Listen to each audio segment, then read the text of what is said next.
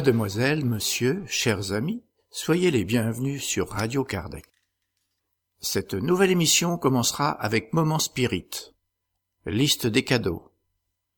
Nous vous proposerons ensuite d'écouter le docteur Maria Paula Costa y Silva, spécialiste en médecine physique avec une spécialité en soins palliatifs.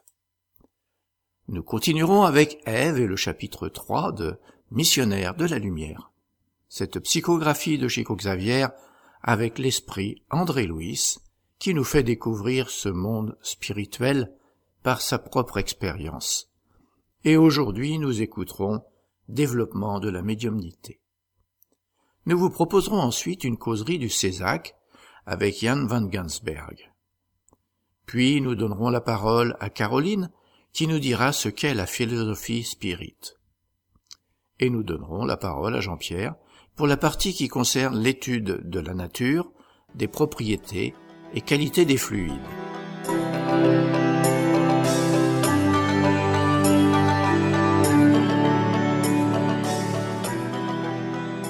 Chers auditeurs, nous allons commencer en diffusant un texte du projet Moment Spirit, une traduction de la Fédération Spirit du Paraná au Brésil. Moment Spirit, c'est une collection de plus de 3800 messages d'optimisme, de joie et de motivation nous avons le plaisir de pouvoir participer à ce projet, en enregistrant et en diffusant ce contenu en français. Pour les plus curieux, visitez la page www.momento.com.br. Aujourd'hui, liste des cadeaux. Écoutons.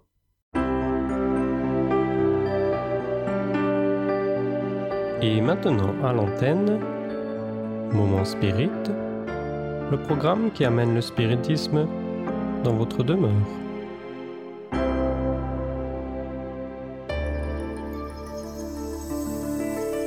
Liste de cadeaux.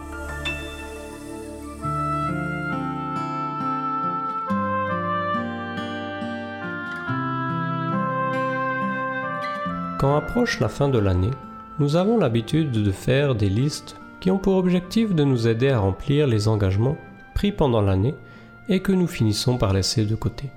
Entre autres, on y trouve les promesses que nous ne faisons même pas l'effort de tenir. Une liste de tâches professionnelles de nombreuses fois, reléguées au dernier plan, et des obligations sociales sans cesse reportées. Et, à l'approche de Noël, vient également la liste des cadeaux. Nous nous efforçons alors d'acheter des souvenirs et des gâteries pour nos parents et amis dans un geste symbolique de commémoration de l'anniversaire de notre cher ami Jésus. Animés par un sentiment de charité plus intense à cette époque de l'année, beaucoup font des dons aux moins favorisés et à ceux qui sont abandonnés. Désireux de n'oublier personne, nous revoyons nos notes à plusieurs reprises. Mais après réflexion, nous pourrions inclure une liste citant le nombre de fois où nous avons été présents dans la vie de tous ceux qui nous entourent nous constaterions certainement combien nous avons offert de nous-mêmes aux personnes que nous estimons, et aussi à ceux qui, même sans bien les connaître, ont pu avoir besoin de nous à un moment donné. Demandons-nous si nous avons été présents dans la vie de nos enfants. S'ils sont encore petits, combien de fois avons-nous été à leur côté à jouer avec eux, en leur donnant de bons exemples En leur enseignant les vérités et aussi les choses les plus simples et les plus importantes de la vie, comme observer et respecter la nature, ou faire un compliment sincère et sympathique aux gens. Combien de fois leur avons-nous exprimé notre affection en les embrassant et leur avons dit que nous les aimons? Le travail, la vaisselle sale, la maison en désordre peuvent attendre. L'enfance, non. Elle passe en un clin d'œil et ne revient pas. Offrons-nous à nos enfants et à nos parents le cadeau de notre compagnie désintéressée, notre soutien au moment où ils en ont besoin. Combien de fois les avons-nous inclus dans nos projets quotidiens? Les avons-nous appelés juste pour savoir comment ils allaient? Et à nos amis, leur faisons-nous le don de l'amitié sincère? La pratique de la vraie charité fait-elle partie de nos résolutions? Nous ne savons pas combien de temps encore nous vivrons cette vie, si elle sera courte ou longue. Essayons donc de ne pas reporter ces vrais cadeaux que nous sommes en mesure d'offrir à nos proches. Les souvenirs que nous pouvons acheter ont aussi leur valeur, et nous aimons tous en recevoir, car ils démontrent notre affection, notre attachement et notre gratitude. Mais rien de tout cela n'a de sens si nous ne touchons pas le cœur des gens. Souvent, la parole qui comprend, le regard qui réconforte, le silence qui respecte, la présence qui secoue et les bras qui étreignent peuvent avoir une bien plus grande valeur que tout cadeau matériel offert. Ce sont ces attitudes qui donnent un sens à la vie et font qu'elle est plus intense, légère et heureuse. Pensons-y.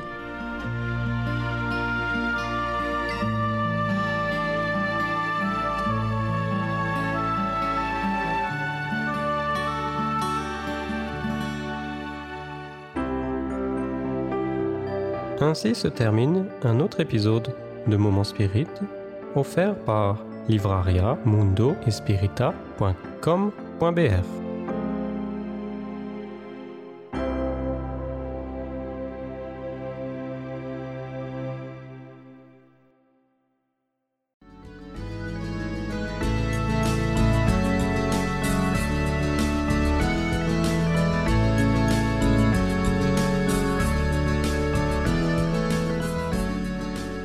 Nous allons maintenant écouter le docteur Maria Paula Costa et Silva, spécialiste en médecine physique avec une spécialité en soins palliatifs. Donc sans plus attendre, je vais d'abord, avant qu'elle vienne nous rejoindre, vous présenter le docteur Maria Paula Costa et Silva. Eh bien, nous avons en fait la chance d'accueillir un médecin spécialiste en médecine physique qui possède un master et un doctorat en soins palliatifs par la faculté de médecine de l'Université de Porto au Portugal. Elle est également adjointe invitée au master en soins palliatifs à la même faculté. Elle exerce une activité professionnelle dans le service de soins palliatifs à l'Institut portugais d'oncologie de Porto. Elle possède énormément de compétences en douleur et en soins palliatifs, conférées par l'ordre des médecins, et elle est, non des moindres, présidente de l'association Médecins Spirit du Nord et membre de l'association internationale des médecins spirites AIMES. Je vous demande d'accueillir chaleureusement le docteur Maria Paula Costa.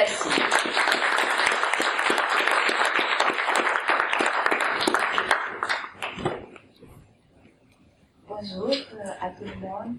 Euh, je, vais, euh, je vais essayer de parler en français et je m'excuse de mes fautes euh, parce que j'ai étudié le français, la langue française à l'école, il fait déjà beaucoup de temps. Euh, mais j'essaierai et si j'ai quelques difficultés, j'ai ici notre brillant traducteur Charles euh, je veux commencer pour euh, vous remercier, remercier à Dieu pour l'opportunité. Je remercie euh, à l'Association de médecine et spiritualité internationale euh, et euh, surtout à cette organisation merveilleuse qui nous a donné tout pour que nous sommes confortables plus que nous méritons. Vraiment, euh, merci à tout le monde. Et certainement, euh, le plus important, c'est que euh, aujourd'hui, dimanche matin, vous êtes ici pour nous écouter et vous êtes la cause euh, principale de, nos, de, faire cette congrès. Je vais parler sur les soins palliatifs et le moment de la mort. je commence. je commence pour euh, donner euh, la définition de maladie terminale. Euh, maladie terminale, c'est le terme utilisé pour désigner la phase d'une maladie pour laquelle il n'existe aucune possibilité de rétablir la santé, qui évolue vers la défiance d'organes et qui culmine à la mort. Et comment on peut mourir? On peut dire que euh, d'une façon générale, on peut mourir euh, subitement, on peut mourir euh, d'une à cause d'une maladie oncologique. Et quand on meurt euh, à, par une maladie oncologique, euh, on regarde que pendant beaucoup de temps, ah, oui, pendant beaucoup de temps, la, la maladie marche et on va perdre peu à peu un, peu de fonction. Mais il y a un moment, il y a un moment qu'on peut bien déterminer quand le malade commence à aggraver son état de maladie vitement. Euh, et c'est quand on sait euh, que cette malade doit euh, être surtout accompagnée par le, par le soin palliatif. Juste au moment de la mort, certainement. Si on parle de l'insuffisance d'organes, ça n'importe quel, si c'est l'insuffisance euh, cardiaque, au pulmonaire, au rénal, au hépatique, le cours de la maladie, c'est à peu près euh, différent. Euh, pourquoi? Parce que la maladie, oui, elle va euh, se développer lentement, mais il y a des périodes d'agonisation quand le malade reste très mal.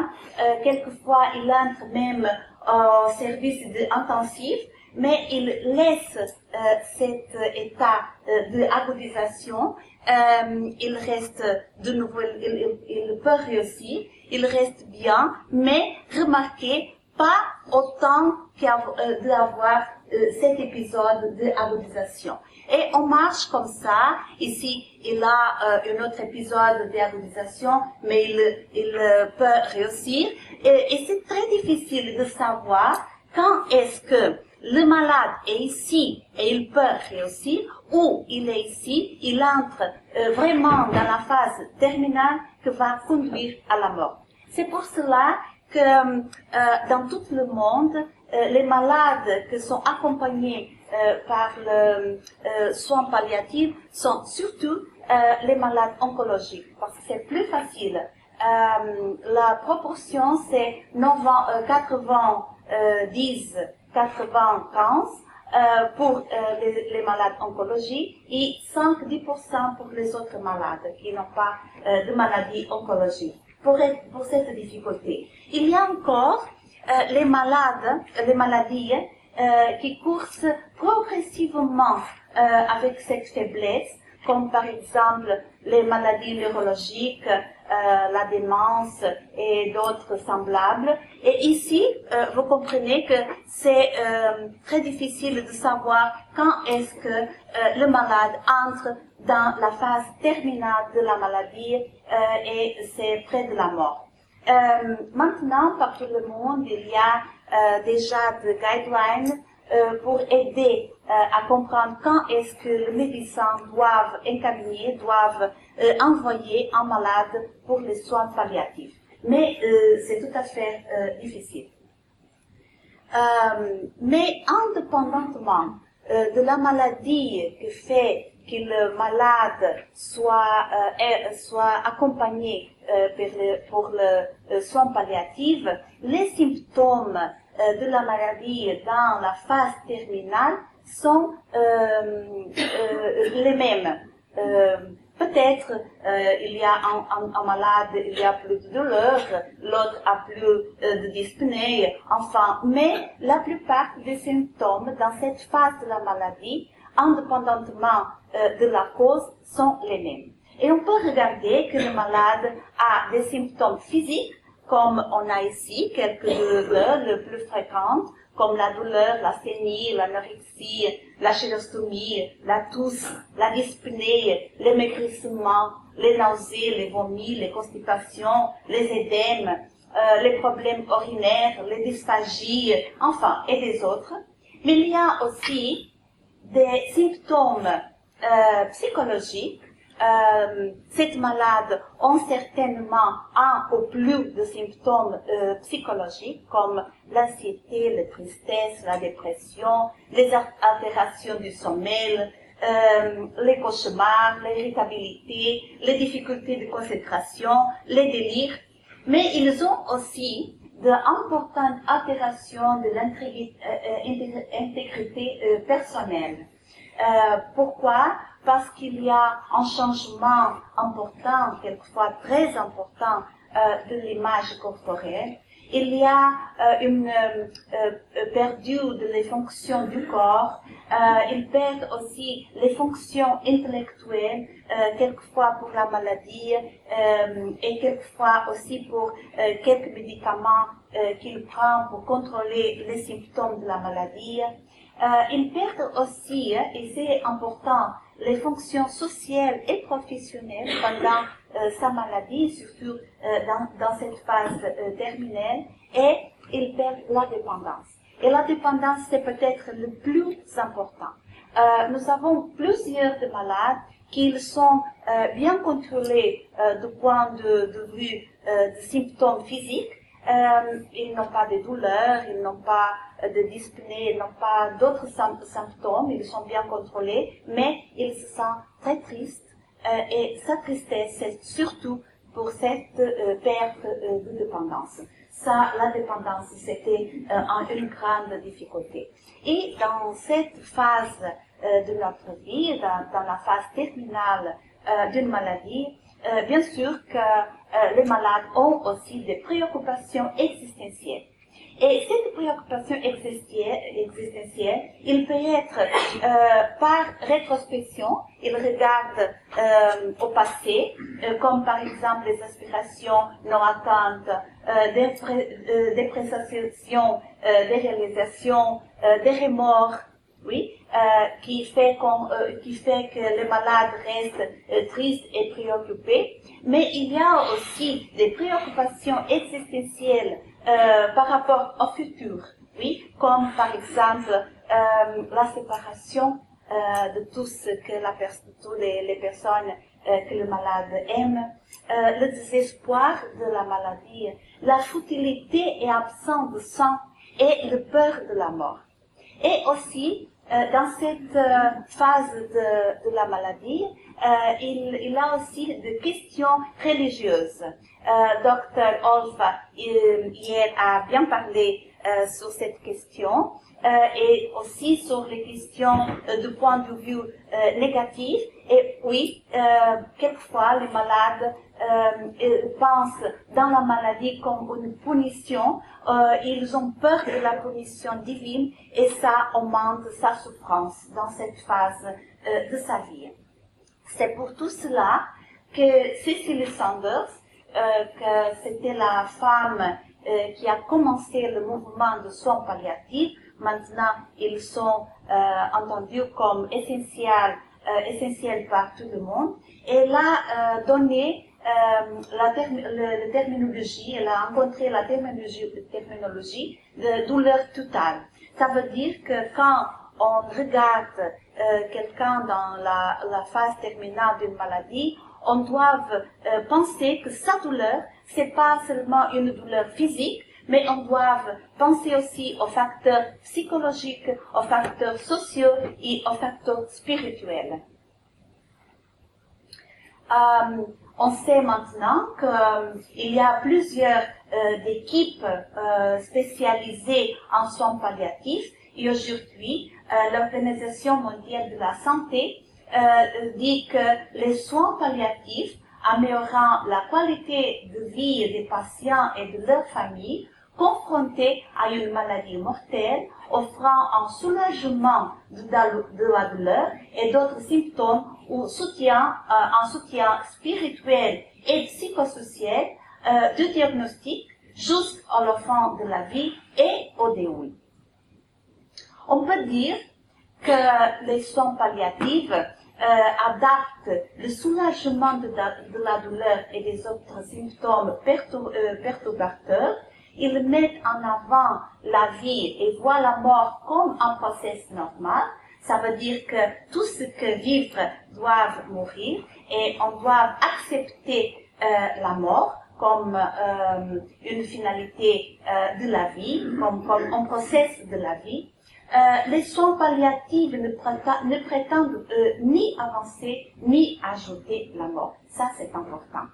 Ils intègrent les aspects psychologiques et spirituels des soins aux malades.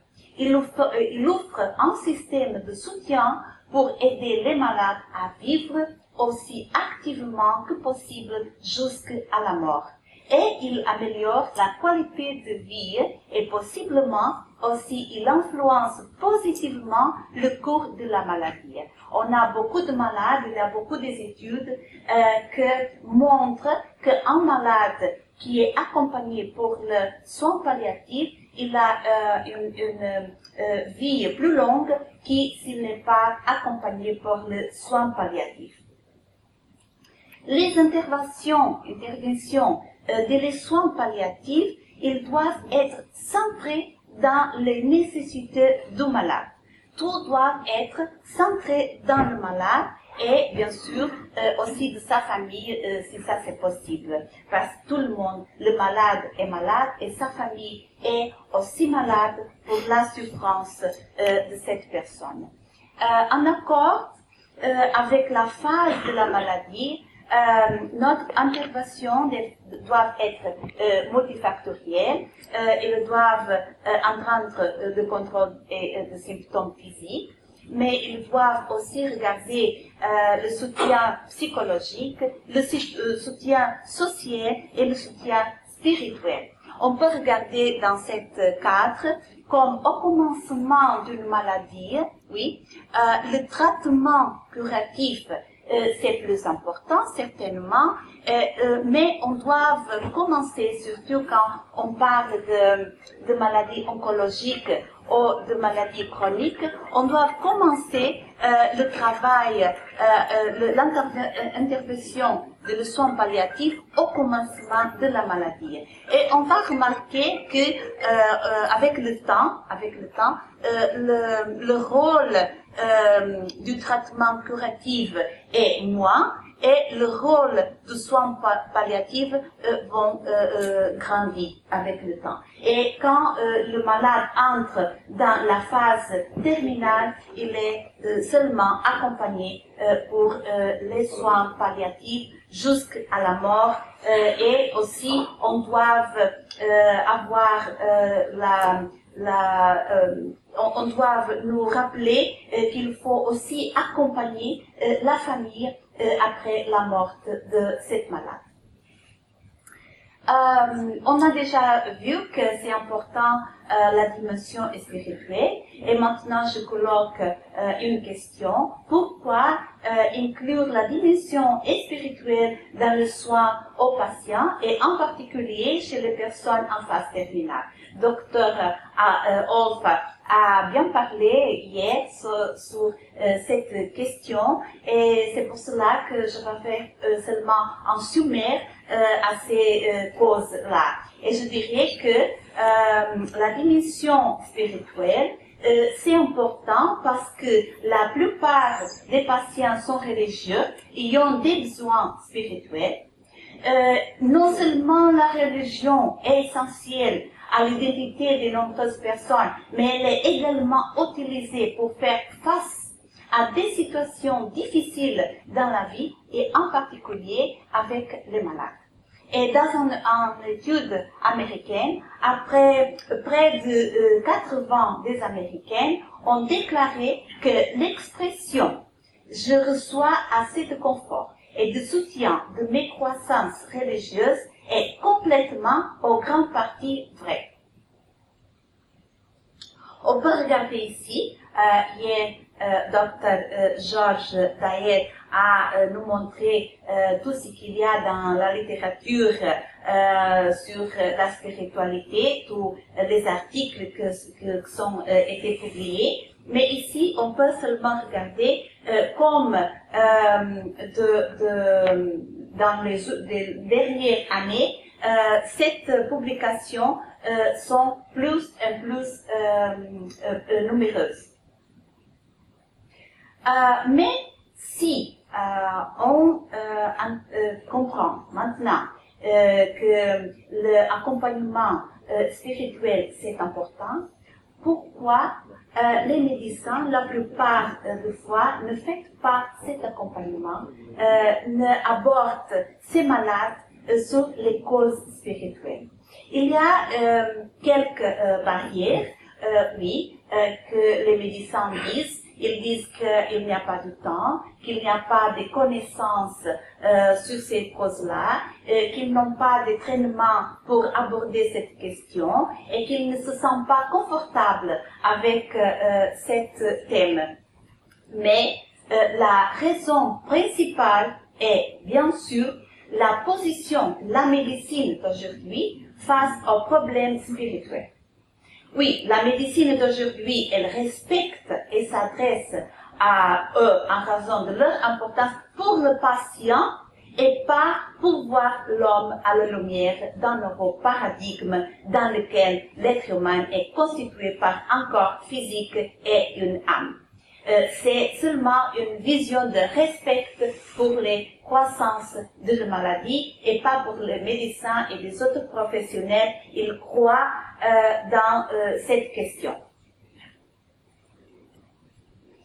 Et on sait que c'est très important, cette association de connaissances spirituelles et de la médecine pour changer cette paradigme.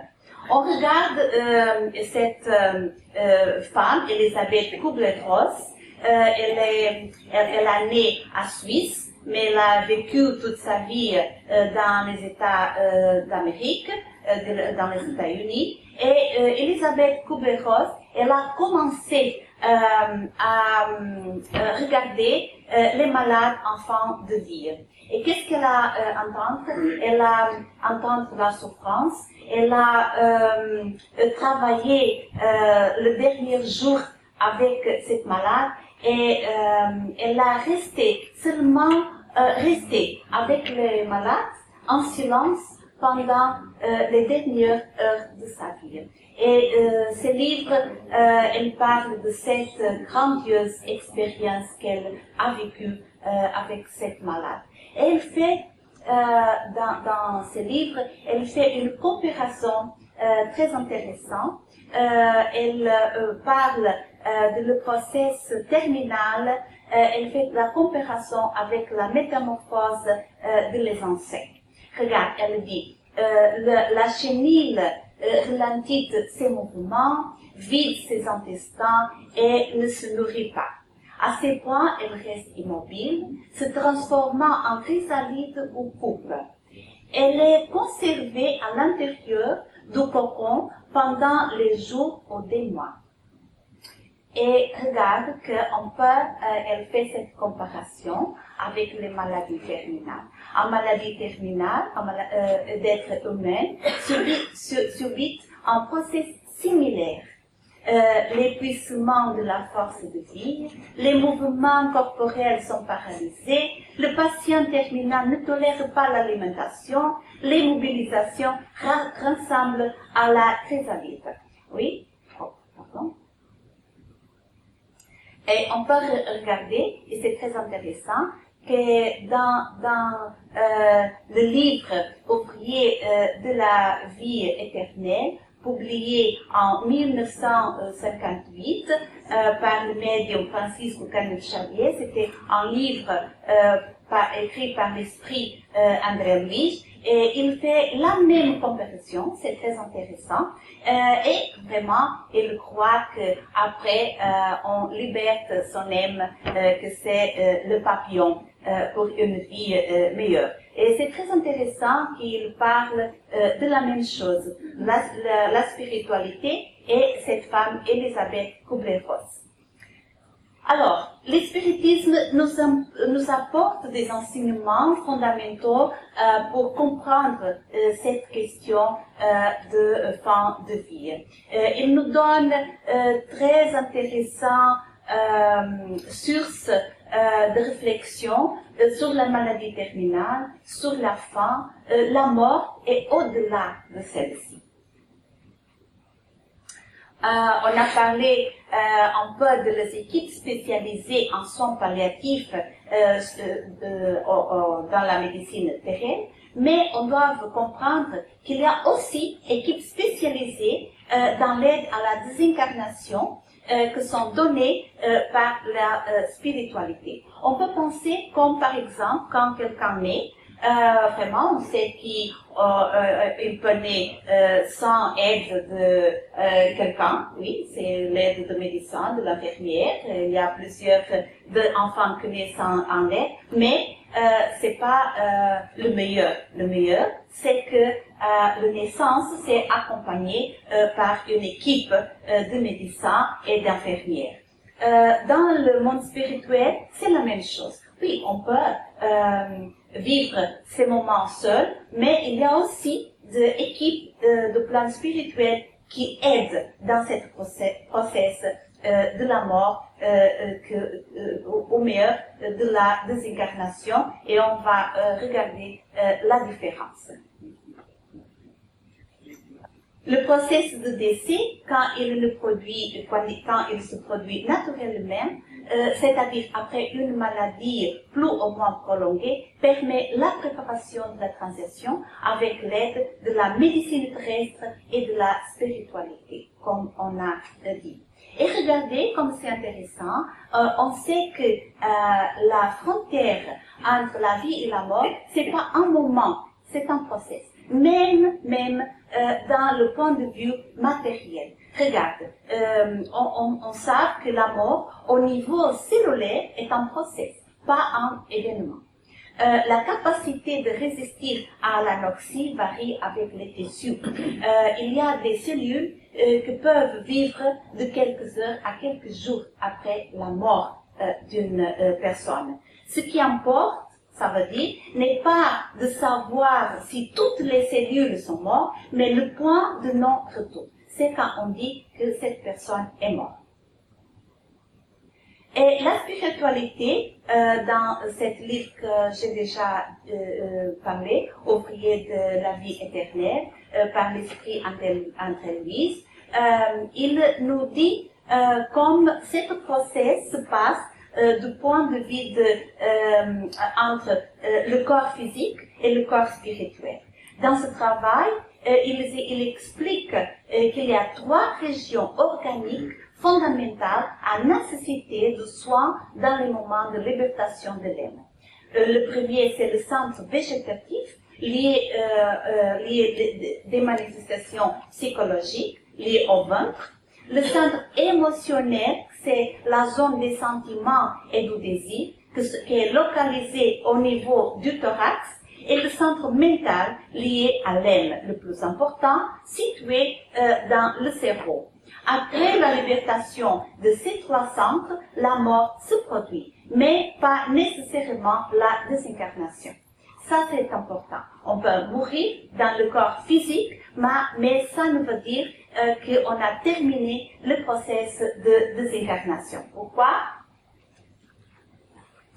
Parce que qu'est-ce que c'est la désincarnation? Euh, mourir, on comprend bien qu'est-ce que c'est euh, la mort, mais les incarnations, qu'est-ce que c'est? C'est la séparation de l'âme et du père-esprit du corps physique.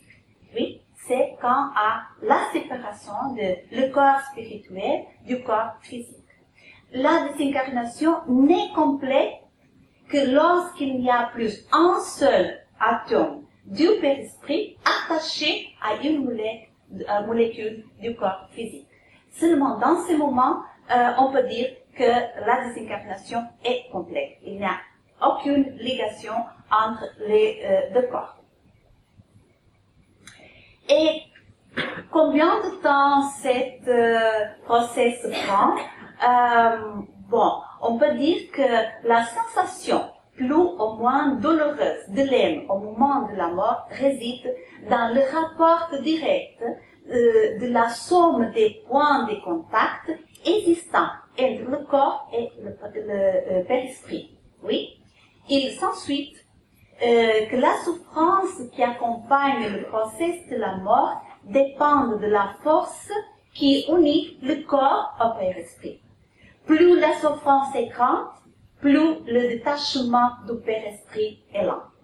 Oui. Et la principale cause la plus ou moins grande facilité de détachement est l'état moral de l'homme. Si, au moment de la mort physique, le détachement du père-esprit était complet, l'homme ne sentirait absolument rien. Euh, c'est comme par exemple euh, dans euh, le, temps des chrétiens, quand ils sont quand ils étaient dans les arènes avec les lions. Oui, oui. son corps spirituel n'est pas déjà dans son, son, corps physique et ils n'ont pas senti la, la, douleur d'être attachés par le lion. Oui c'est un exemple. Quand euh, ils sont tout à fait séparés, le corps physique euh, de l'âme au moment de la mort. C'est pour l'esprit très évolué. Euh, on ne parle pas de nous certainement. Si au moment de la mort physique, la jonction entre le père-esprit et le corps physique est totale, il y a une rupture soudaine et douloureuse pour l'âme.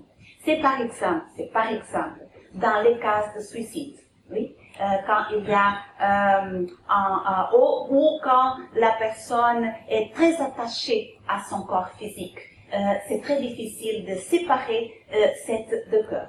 Si la condition est faible, la séparation est facile et cela se fait sans, sans grande souffrance. C'est pour cela qu'on doit euh, vivre. On sait qu'on ne peut pas euh, faire comme dans le premier cas, euh, mais euh, il ne faut qu'on souffre autant euh, comme le, le, cas de les suicides. Oui, si on va essayer de laisser un peu la matérialité, on peut se approcher de cette situation euh, d'une connexion plus faible avec notre euh, corps physique euh, au moment de, la, de, la mort. Et bien sûr, ça dépend de, de, la loi de cause et effet et de libre arbitre de chacun de nous.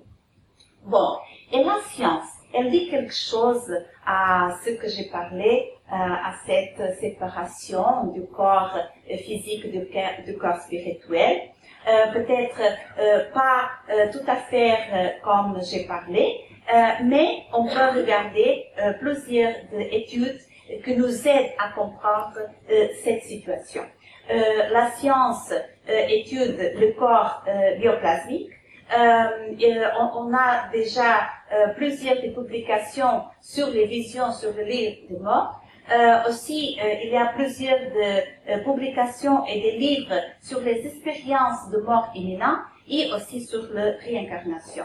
Euh, sur les numéros de publication, sur les caractéristiques, caractéristiques de ces publications, notre docteur Georges Daher a parlé et je vais seulement donner quelques points pour nous aider à comprendre euh, mécanisme euh, de séparation. Au corps bioplasmique, euh, on veut dire que Dr. Hans Triech, il était un grand embryologiste. il, a, il, il, a été le président de la Société for Physical Research et il a dit que la théorie mécaniciste de la vie est insuffisant pour expliquer les faits de l'embryologie et de la vie organique. Et il a dit encore, quelque chose d'autre est à l'oeuvre dans les processus biologiques, dirigeant les forces matérielles sans modifier la quantité d'énergie impliquée. Aussi, euh, on peut regarder que euh, de nombreuses études ont été réalisées par le scientiste de l'Union, l'ex-Union soviétique, euh, dans le domaine de la psychotronique.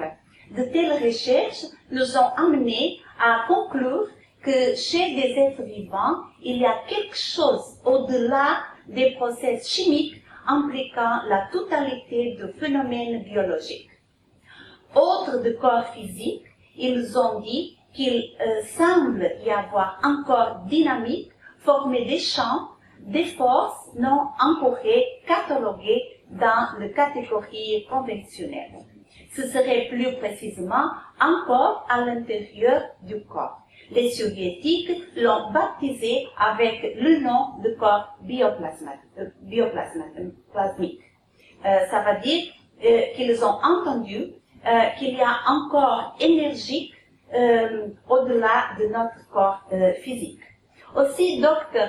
Harold Sassenberg, dans les États-Unis, a étudié la présence de cet corps énergétique et il a dit, tous les êtres vivants, de l'homme au rat, de l'arbre à la graine, sont façonnés et contrôlés par des champs électromagnétiques euh, magnétiques euh, qui peuvent être mesurés et localisés au moins de 20 mètres euh, communément euh, utilisés. Il a fait des grandes expériences avec euh, cette médiation, avec une grande équipe. Il a publié ses études dans un livre. Aussi sur les visions au lit de la mort, on a hier vu qu'il y a plusieurs publications euh, sur cette matière. Et on dit que les premiers qui a euh, décrit euh, d'une manière scientifique cette vision au lit de la mort était Sir William Barrett. Il a été en physique, pas en médecin, mais sa épouse a été une médecin, gynécologue et obstétrique, je crois que c'est comme ça qu'on dit. Et elle a eu un cas très intéressant. Elle a eu un cas euh, avec une euh, jeune femme qu'elle elle, a, été enceinte. Elle a le risque euh, de mort et l'enfant aussi. Euh, l'enfant est né, elle a resté très mal, presque à la mort. Et pendant les derniers mois, elle a resté à l'hôpital. Et pendant ce temps, sa sœur est morte. Mais comme elle est autant malade, la famille n'a pas euh, dit qu'elle euh, est morte, sa sœur est morte. Et quand elle est euh, très malade, presque au moment de la mort, elle a dit que sa sœur est venue pour la prendre pour l'autre côté de la vie. Elle a parti, elle, elle, elle, ne savait pas que sa sœur est morte. Et cette physique, il, a, il a resté étonné avec cette situation parce qu'il a comprendre euh, que ce n'est pas pour euh, euh, mémoire ou à cause des croyances religieuses, qu'il y a quelque chose au loin de cela. Et qu'est-ce qu'il a fait Il a commencé à étudier ces cas. Il a publié euh, ce livre que vous montre ici. Ce sont les premières études de point de vue scientifique sur les visions au lit de la mort. Euh, Dr. Georges hier a parlé euh, de cette euh, médecin, Carly Ozis. il, est, il est né à Riga, il a été aussi un parapsychologue, le directeur de la Fondation de parapsychologie de New York et le président de la Société américaine de recherche psychique. Et il a étudié pendant plusieurs années ces cas de vision au lit de la mort. Euh, le docteur Carles Ozis a mené une étude sur les visions des malades de la mort. Et cette première étude a eu lieu aux États-Unis entre 1959 et 1960 avec le soutien de la Parapsychology Foundation Incorporation. Euh, et en 1961, il a publié une monographie intitulée Observation sur les lits de mort par les médecins et les infirmières. Dans ce travail, Carles Ozis a présenté les conclusions, euh, auxquelles il est arrivé devant les révélations impressionnantes obtenues. Ah, euh, après, il a travaillé avec euh, Erlander. Euh, il a été un philosophe, psychologue et parapsychologue. et ils, ils ensemble ont fait un grand travail ce travail a resté connu comme la grande enquête de Carl Ozzy et Erlander euh, En 1967, ils ont publié le livre À l'heure de la mort.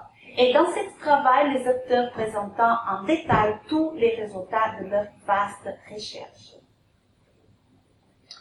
Euh, plusieurs des apparitions, les résultats de cette recherche, oui. Euh, la plusieurs parts des apparitions représentaient des personnes décédées aux de figures religieuses, hein, les personnes qui sont à côté de la mort, qu'est-ce qu'ils disent qu'ils regardent. Oui, ils disent qu'ils regardent des personnes que ont décédé et des figures religieuses. la trois quarts partie des hallucinations ont été recensées comme étant euh, venues afin d'apporter un soutien aux moribonds euh, pour une forme d'existence post-mortem avec lequel 61% euh, d'entre eux ont consenti. Ils ont resté tranquilles, euh, ils ont accepté cette visualisation. Et 41% des patients ont répondu avec sérénité, peur et enthousiasme même à cette invitation ostensible à mourir. Ils, ont, ont resté très tranquilles après cette euh, visualisation. Bien que les réactions euh, psychologiques face aux visions au lit de la mort puissent être différentes entre l'Orient et l'Occident, euh, la teneur a été la même. Hier, euh, Dr. George a dit la même chose. La majorité des malades a exprimé un grand choix suite à la vision, bien au contraire de comment la personne se sentirait si cette dernière avait été négative ou perturbatrice, comme c'est par exemple dans les cas de délirium. Oui, l'état d'esprit de la personne, même dans un, état grave, semblait changer positivement et soudainement.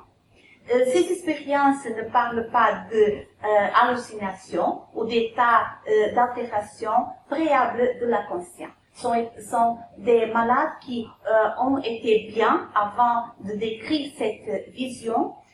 ils n'ont pas d'altération de la conscience ou même de maladies psychiatriques.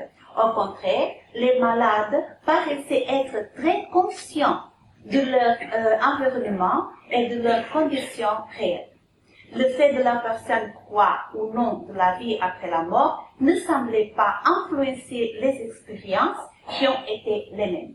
Si la, personne croit ou ne croit pas, ils ont vu la même chose. Et ça, c'est très intéressant. Aussi sur les expériences de mort imminente, il y a euh, plusieurs études que vous pouvez rencontrer euh, et que nous donnent la perception euh, de que il y a encore après le corps euh, physique. Il y a plusieurs chercheurs de cette expérience et Dr. George a aussi parlé, comme Melvin Morse. Melvin Morse est très intéressant. Pourquoi? Parce qu'il c'est un pédiatre et il travaille dans euh, un service de intensif, intensif, oui. Soins intensifs. Soins, soins intensifs, oui, soins intensifs.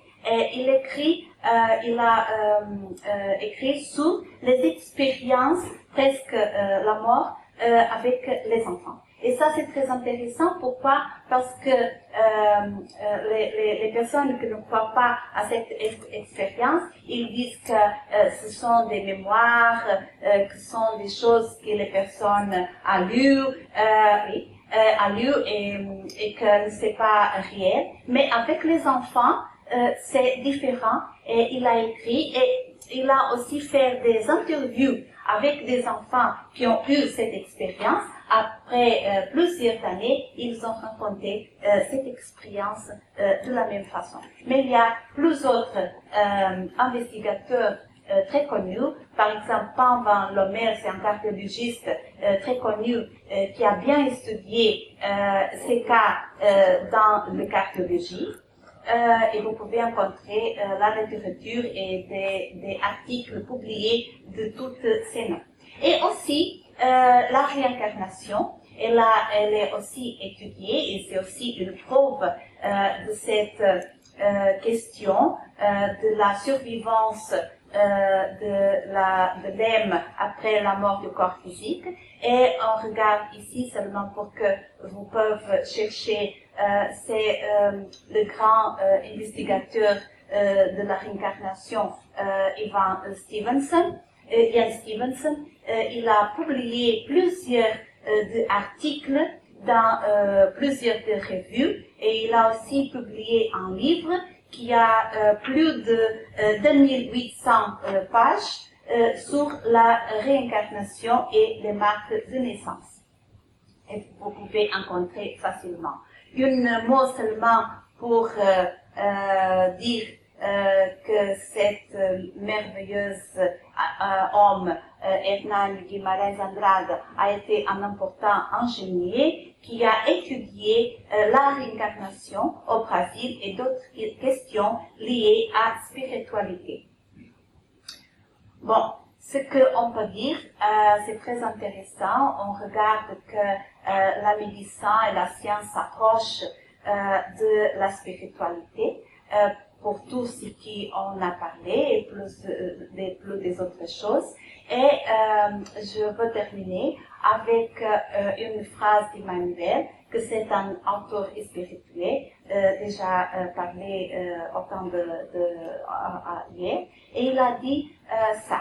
Les chimistes et les physiciens, les géomètres et les mathématiciens, élevés au rang de chercheurs de la vérité sont aujourd'hui, sans le vouloir, des prêtres de l'esprit.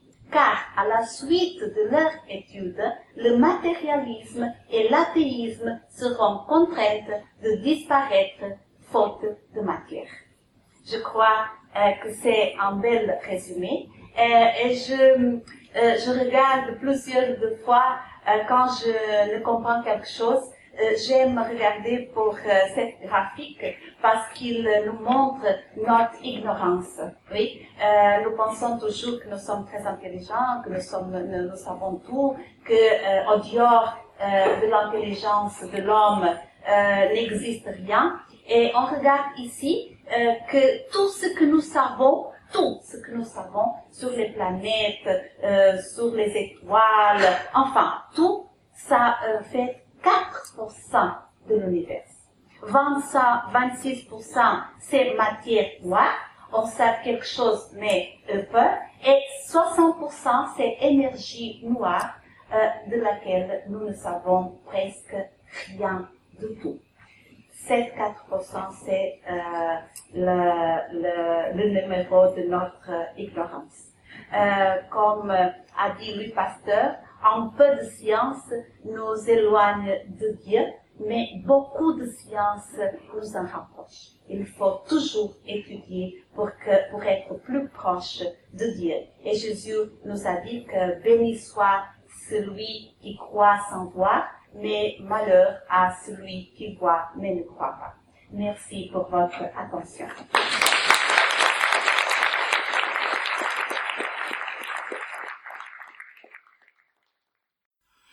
La revue Spirit existe depuis 1858. Elle est aujourd'hui un organe du Conseil Spirit international. Sa réalisation en français est prise en charge par le mouvement Spirit francophone. Elle est éditée au format papier en couleur, de haute qualité d'une part, et au format numérique d'autre part. Vous y trouverez l'illustration des principes de base du spiritisme, des dossiers qui approfondissent un thème à chaque numéro et des articles plus légers. Cette revue est un outil privilégié et actuel d'étude du spiritisme. Elle peut être prise comme support de discussion dans un centre spirit. Dans un langage clair, moderne et concret, nous essayons d'aborder les enjeux de notre société moderne et complexe tout en restant dans le prolongement de la ligne sûre tracée par Alan Kardec. Pour vous abonner, www.lmsf.org. Nous allons maintenant écouter Charles Kampf nous parler d'Alan Kardec et du livre Le ciel et l'enfer. Nous allons maintenant retrouver Ève qui aborde le chapitre 3 de Missionnaire de la lumière. Développement de la médiumnité. Missionnaire de la lumière. Chapitre 3. Développement de la médiumnité. Les services particuliers ne procuraient pas d'occasion pour faire des excursions prolongées et fréquentes en compagnie d'Alexandre. Cependant, je profitais de tous les moments de repos dans les travaux communs. Il y avait toujours quelque chose à apprendre, et suivre l'actif missionnaire des activités de communication constituait une énorme satisfaction. Ce soir, me dit l'ami dévoué, vous observerez quelques démonstrations de développement de la médiumnité. J'attendais les instructions avec intérêt. À l'instant prévu, je comparus dans le groupe. Avant l'entrée des compagnons incarnés, l'animation était déjà très grande. Il y avait un nombre considérable de travailleurs du service de nature spirituelle. J'admirais les caractéristiques du secours magnétique apporté aux entités souffrantes quand Alexandre fit remarquer. Pour le moment, nos efforts les plus productifs sont surtout destinés au cercle des désincarnés malheureux. Les activités bénéfiques de la maison se concentrent sur eux, en grande partie, car les incarnés, même ceux qui s'intéressent à la pratique spirite, très rarement se disposent avec sincérité au réel profit des valeurs légitimes de notre coopération. Et après une longue pause, il poursuivit. La transition entre l'animalité grossière et la spiritualité supérieure est très lente et difficile. Dans ce sens, il y a toujours entre les hommes un océan de paroles et quelques gouttes d'action. À cet instant, les premiers amis du plan corporel entrèrent dans la salle. Nous allons voir aujourd'hui, s'exclama un monsieur d'un certain âge avec de grosses moustaches si nous avons de la chance. Je ne viens pas avec beaucoup d'assiduité aux expériences, commenta un jeune homme, parce que je suis démotivé. Il y a combien de temps que je tiens le crayon dans la main sans résultat aucun C'est dommage, répondit un autre homme. La difficulté décourage, c'est vrai. Il me semble que nous ne méritons rien dans le domaine de la stimulation de la part des bienfaiteurs invisibles ajouta une dame déjà âgée. Il y a combien de mois que je cherche en vain à développer ma médiumnité À certains moments, je sens des vibrations spirituelles intenses, tout près de moi. Toutefois, je ne dépasse pas les manifestations initiales. La conversation continua, intéressante et pittoresque. Quelques minutes passèrent.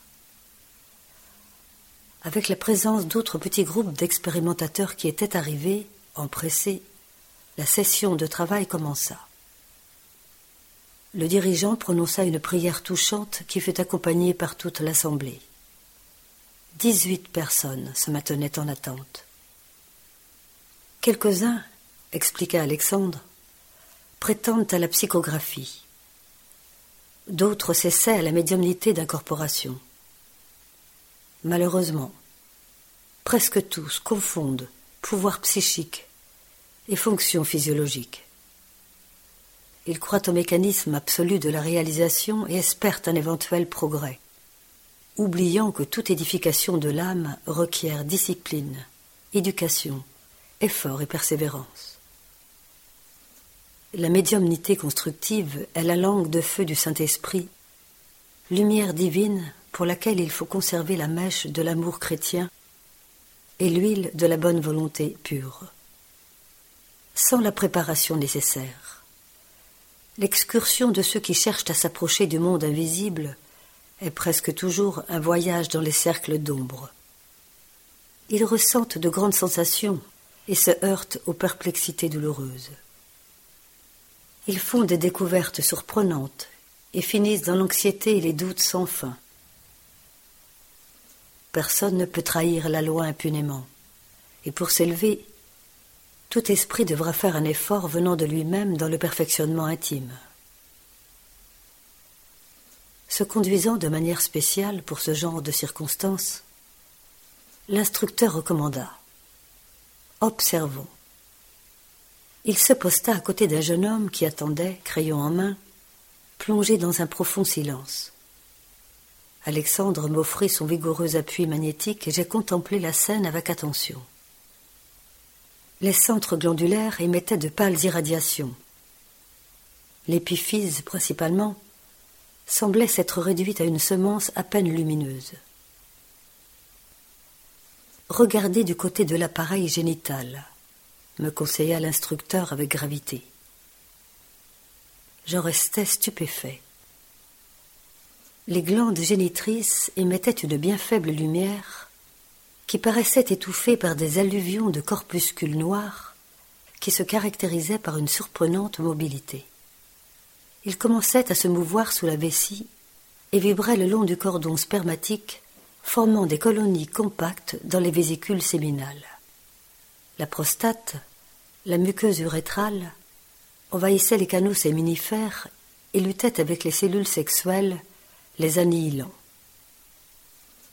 Les plus vigoureuses de ces bêtes féroces microscopiques se situaient dans l'épididyme, où elles absorbaient faméliques les embryons de la vie organique. J'étais atterré. Que signifiait cet amas de petits êtres obscurs? Ils paraissaient aimantés les uns aux autres dans la même besogne destructrice. Serait-il l'expression méconnue de la syphilis? Alors que je me questionnais intérieurement, Alexandre m'apporta des explications sans que je ne lui adresse la parole.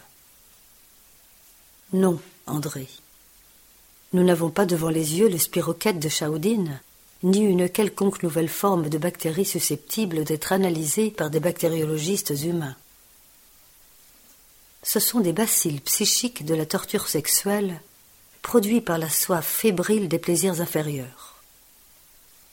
Les dictionnaires médicaux du monde ne les connaissent pas, et en l'absence de terminologie adéquate pour vos connaissances, nous les appellerons simplement larves. Elles ont toujours été cultivées par ce compagnon, pas seulement par l'incontinence dans le domaine des émotions elles-mêmes, à travers des expériences sexuelles variées, mais également par le contact avec des entités grossières qui se rapprochent de sa façon d'être, entités qui le visitent fréquemment, à la manière d'imperceptibles vampires. Le pauvre ne peut encore comprendre que le corps physique est à peine l'ombre légère du corps pérespritique, il ne s'est pas encore convaincu que la prudence, en matière de sexualité, est équilibre de la vie, et, recevant nos avertissements sur la tempérance, il croit entendre de lointaines leçons d'aspect dogmatique, exclusives dans l'examen de la foi religieuse. Sous le prétexte d'accepter l'empire de la raison pure dans la sphère de la logique, il suppose que le sexe n'a rien à voir avec la spiritualité, comme si celle-ci n'avait pas d'existence propre. Il oublie que tout est esprit, manifestation divine et énergie éternelle. L'erreur de notre ami est celle de tous les religieux qui supposent l'âme absolument séparée du corps physique, quand toutes les manifestations psychophysiques découlent de l'influence spirituelle. De nouveaux mondes de pensée rayonnaient en mon être. Je commençais à sentir les définitions plus franches de ce qu'avaient été les terribles inconnus au chapitre de la pathogénie en général. Je n'étais pas encore sorti de mon intraduisible étonnement que l'instructeur attira mon attention sur un homme qui s'essayait à la psychographie. Observez cet ami, me dit-il avec autorité. Ne sentez-vous pas une odeur caractéristique? Effectivement. Autour de ce visage pâle, on pouvait apercevoir une atmosphère peu agréable. Le corps ressemblait à un tonneau de forme capricieuse, de l'intérieur duquel s'échappaient certaines vapeurs très légères, mais incessantes. La difficulté qu'il éprouvait à soutenir sa pensée avec un calme relatif était perceptible. Il n'y avait aucun doute. Il devait boire de l'alcool régulièrement. J'ai profité de l'occasion pour noter ses singularités organiques.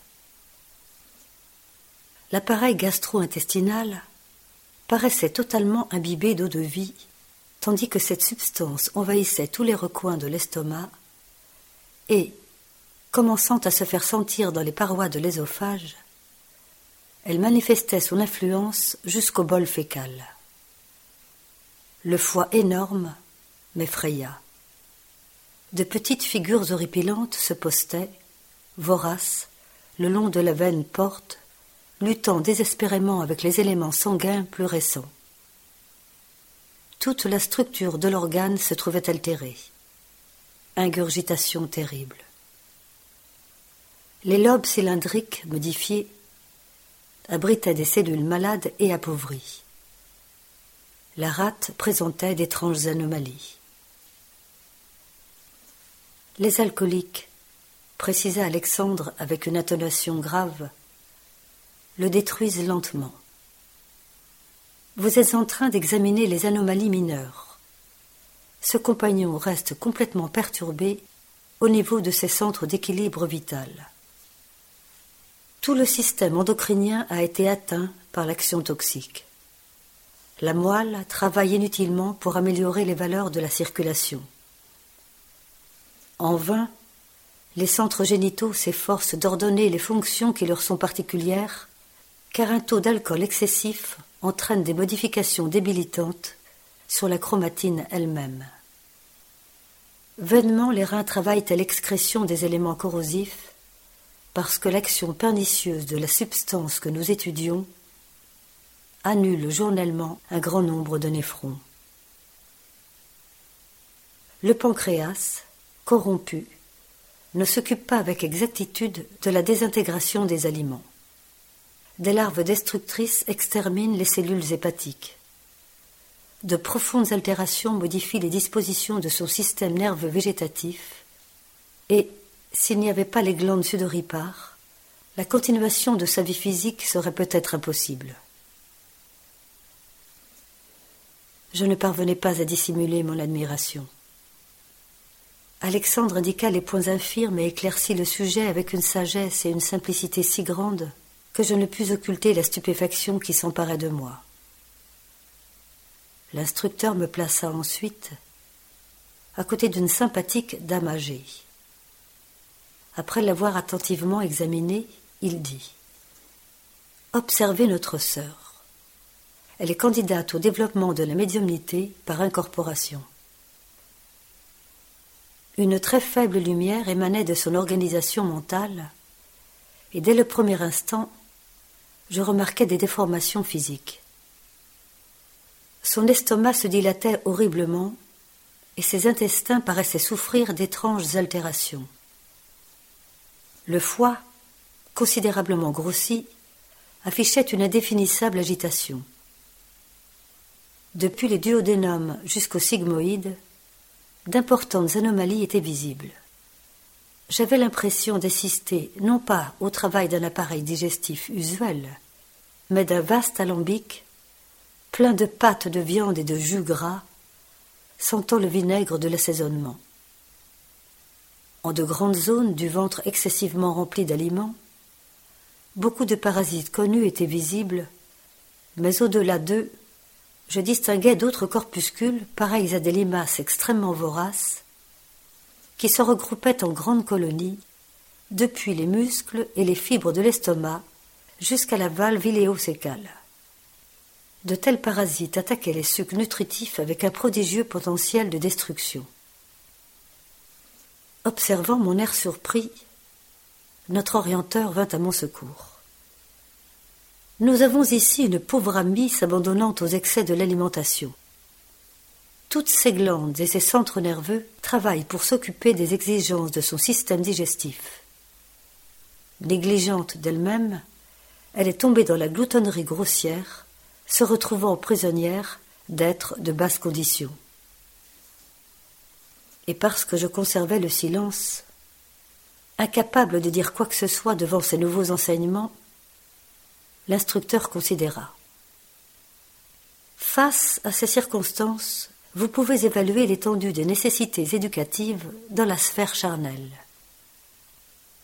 L'esprit incarné s'est paré des valeurs intellectuelles et fait le culte de la raison pure, oubliant que la raison humaine a besoin de la lumière divine.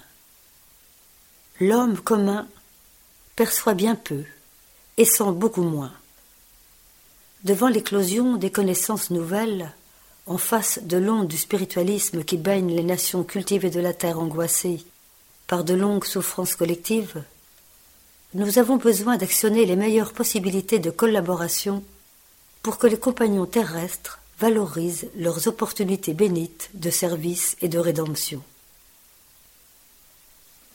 Je compris qu'Alexandre se référait de manière voilée au grand mouvement spirit, en dépit du fait que nous nous trouvions dans un travail doctrinaire, et je ne me trompais pas, car le bienveillant mentor continua en me disant, avec gravité, Le spiritisme chrétien est la reviviscence de l'évangile de notre Seigneur Jésus-Christ, et la médiumnité constitue un de ses fondements vivants. Par ailleurs, la médiumnité n'est pas l'exclusivité de ceux que l'on appelle médiums. Tous les êtres la possèdent, considérant qu'elle signifie perception spirituelle qui doit être stimulée en nous-mêmes. Mais il ne suffira pas de percevoir. Il est indispensable de sanctifier cette faculté, la convertissant en ministère actif du bien. La majorité des candidats au développement de cette nature ne se disposent pourtant pas au service préliminaire de nettoyage du vase récepteur.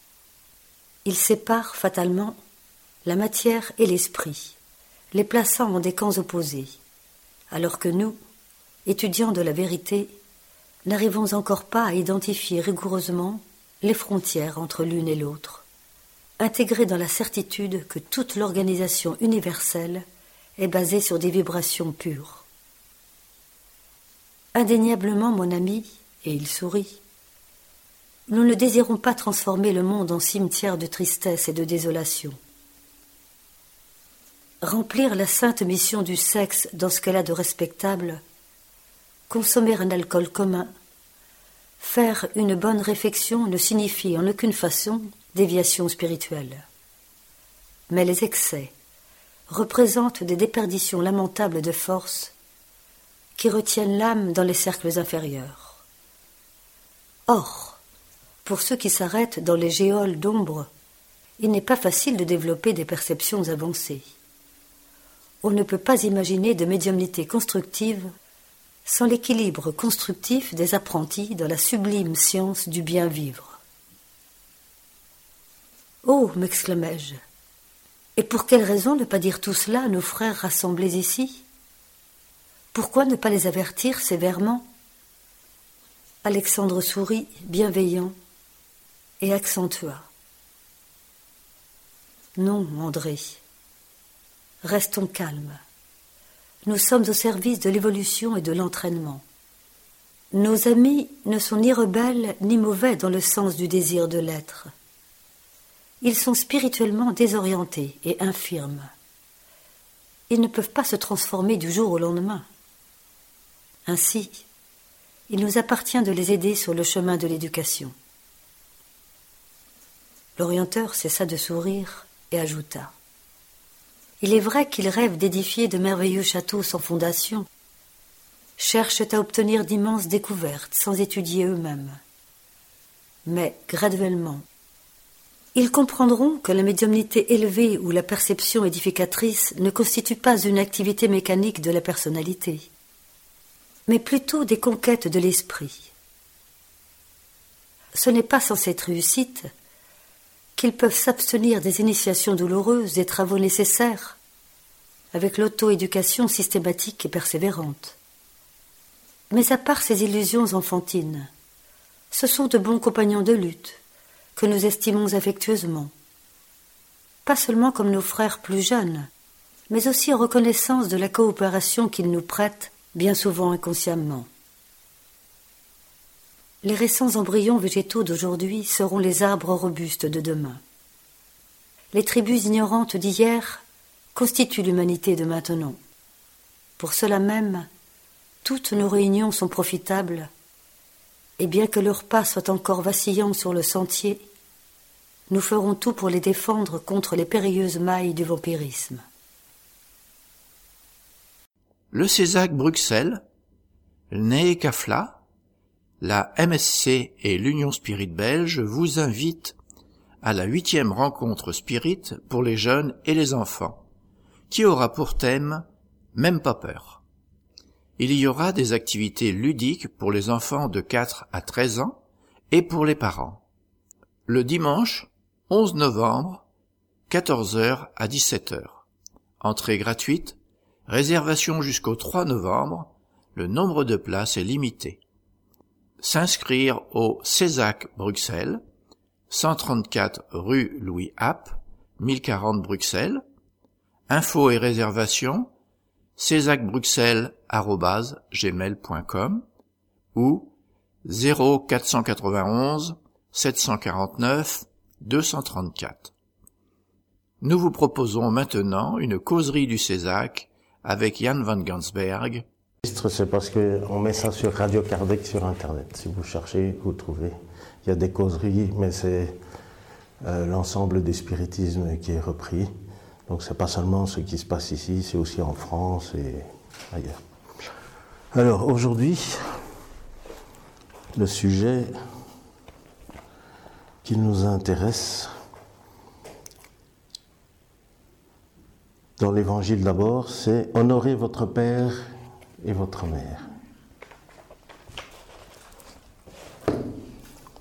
Alors dans le livre des esprits, le thème qui est lié, c'est la loi de société.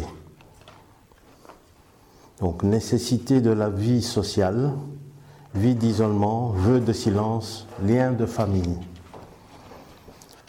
Et c'est au niveau du lien des familles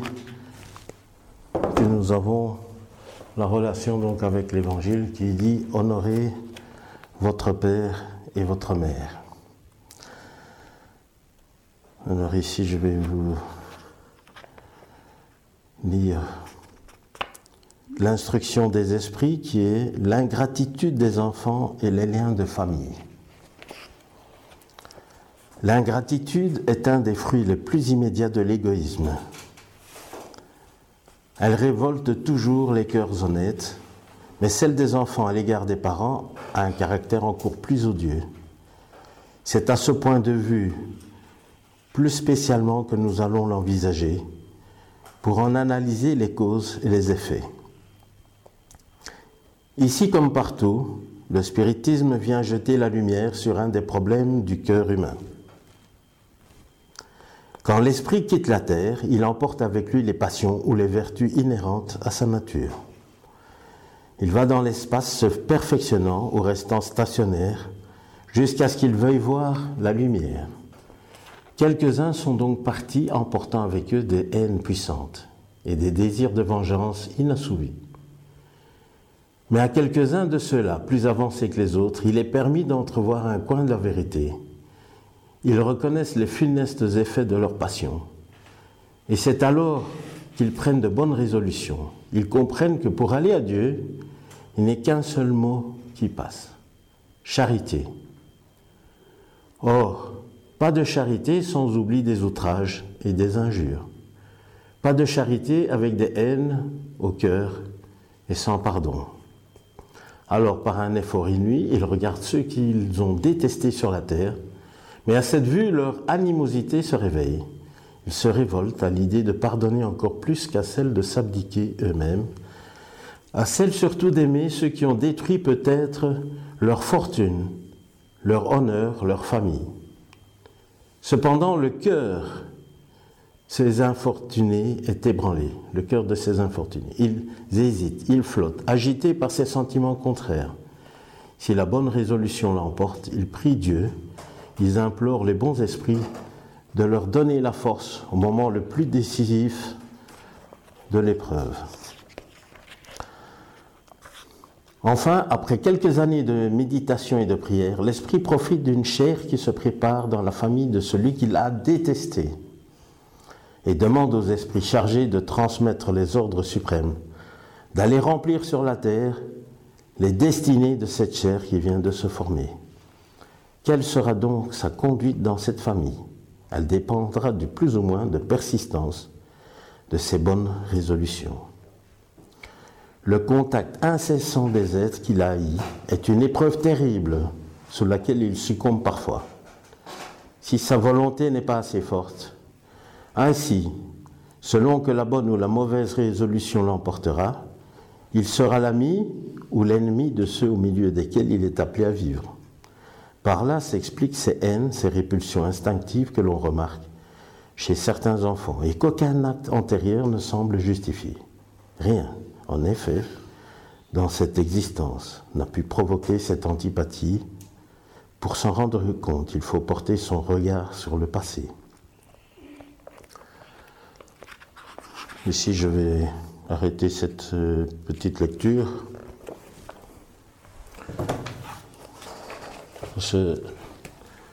C'est toute une étude qu'on peut faire lorsque on lit ce passage qui est donné comme instruction des esprits qu'Alan Kardec a reçu. Ça nous montre que les personnes qui naissent ont choisi de naître dans telle ou telle famille. Bien souvent, il y a des enfants qui disent Ah, moi, j'ai pas choisi de venir. Hein. Moi, j'ai jamais choisi, c'est pas moi qui a voulu naître. Hein. Et pourtant, dans le plan spirituel, il y a eu toute une préparation, hein, d'après le texte que je viens de lire. Les enfants ont bien choisi leurs parents, même s'ils ne s'entendent pas avec eux. Et les parents ont choisi les enfants qu'ils vont venir accompagner, guider, qu'ils vont amener vers des valeurs morales supérieures à celles qu'ils avaient. C'est le but. Les parents, c'est une mission. On entend souvent qu'il y a des parents démissionnaires, qu'il y a des parents qui n'éduquent pas les enfants, qui n'observent pas les enfants. Malheureusement, euh, notre société ne pousse pas à observer nos enfants parce que euh, notre société euh, prend en charge dans l'éducation, dans l'école, à travers les médias, dirige nos enfants vers quelque chose d'autre que ce qu'on devrait faire. Mais ceux qui ont fait ça, ce sont des enfants qui n'ont pas compris le fonctionnement donc des réincarnations et de l'amélioration morale. Et si vous êtes ici, c'est bien pour ça, c'est pour apprendre que peut-être soit encore dans cette incarnation ou dans une autre incarnation, vous allez pouvoir transmettre vous-même ces valeurs morales qui nous sont proposées, qui ont été euh, donc euh, reçues par Alan Kardec et qui ne sont que la confirmation que ce qu'on avait déjà reçu à l'époque de Jésus, puisque Jésus c'est lui l'être le, le plus parfait qu'il a eu sur la terre. Et c'est lui, au niveau spirituel, qui continue à diriger les équipes qui viennent sur la terre pour aider à choisir le chemin de l'amélioration morale. Donc tous ceux qui sont venus sur terre, c'est Jésus qui les a envoyés. Il y a un livre qui s'appelle Vers la lumière, qui a été psychographié par euh, Chico Xavier. Et dans ce livre, vous pouvez lire que Chico a reçu l'information que Mahomet, c'est un envoyé de Jésus, Bouddha, c'est un envoyé de Jésus, tous les prophètes, ce sont des envoyés de Jésus. Donc lui, c'est vraiment la perfection. Il a d'autres personnes, esprits, qui travaillent avec lui, qui sont de son niveau.